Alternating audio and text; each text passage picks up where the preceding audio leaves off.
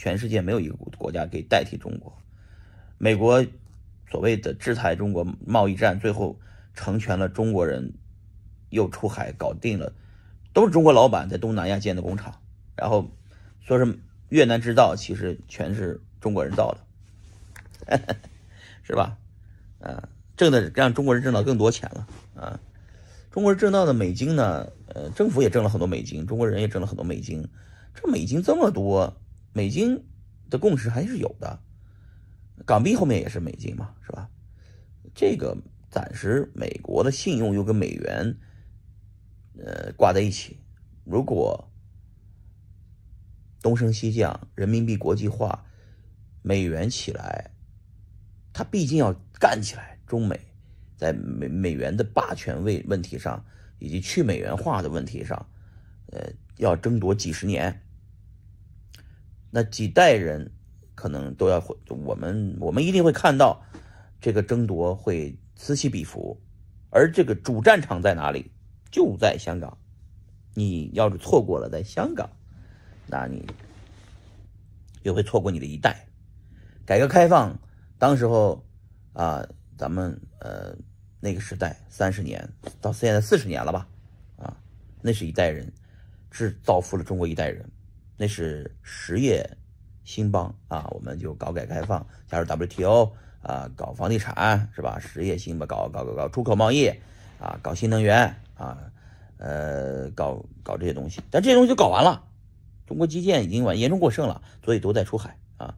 呃，中国的产能也过剩，现在呃，在深圳港还香港港堆的码头，我刚刚在香港港走路过那个，哇，全是集装箱堆得满满的，闹了那么多集装箱。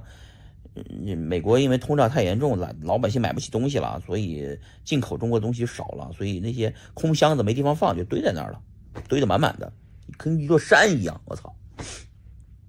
啊，然后下一步怎么办？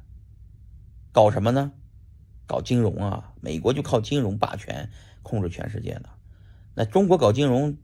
总得有个地方搞啊，香港搞啊，对吧？离岸人民币最大的结算中心就在香港，一带一路最大的就结算中心在香港，CNH 是吧？对吧？也也得离岸人民币 CNH 嘛，是吧？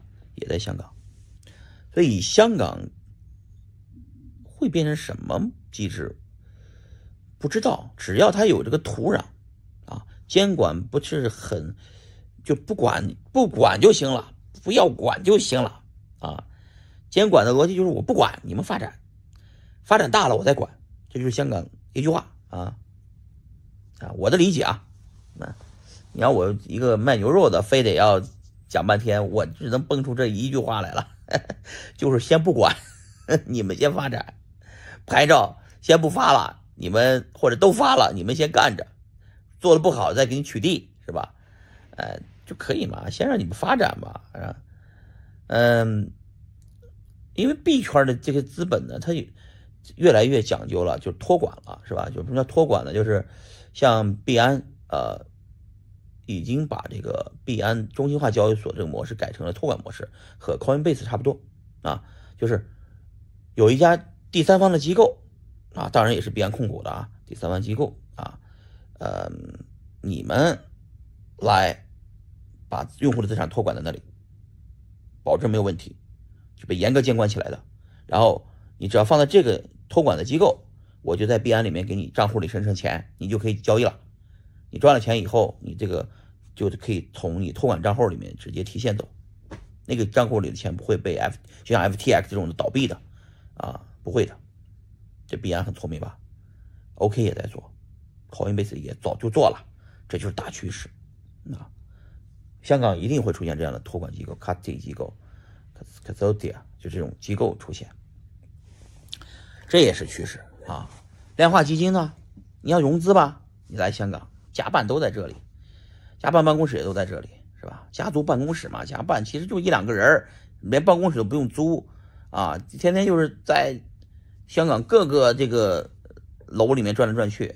香港的并不是要在这里大家坐一堆人，然后天天拿个电脑办公的，不是很少。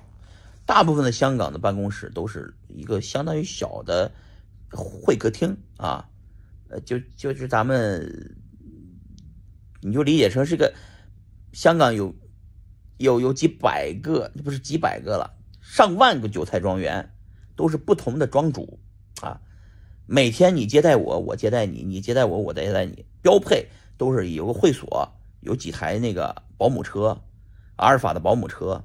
然后呢，每天就是接过来接过去，接过来接过去。今天跟这波人吃，明天跟这波人吃，因为你一天三百六十五天，每天就三顿饭，从早饭约到中饭，约到午饭。我早饭已经约了人了，呃，然后中饭也得约人，呃，晚饭还得约人，中午下午还要见去不同的会所去喝个茶。哇，我完了，你就忙不过来的，全是见人。见不同的人，每个人都很牛逼，因为香港脑钱、心钱交汇，大家需要知道信息交汇，各种信息撮合交汇，哇，各种的机会交汇都需要交流，所以大家就这么一标准模式配标配啊啊，也有的就不呃不在写字楼里了，在一个别墅里头搞个小会所接待，也是吃的喝的，然后唱歌的都有，甚至呃打打牌的也有啊，呃然后。香港坐飞机这么多航班过来方便啊，是吧？入境也免签，是吧？都都都，全世界过来，美国护照将来呃免签是九十天，呃，中国的这个我不知道，反正别的护照我不太清楚，美国护照九十天啊，很多护照都因为它是英联邦的这个体系，所以呢，它又不太一样啊。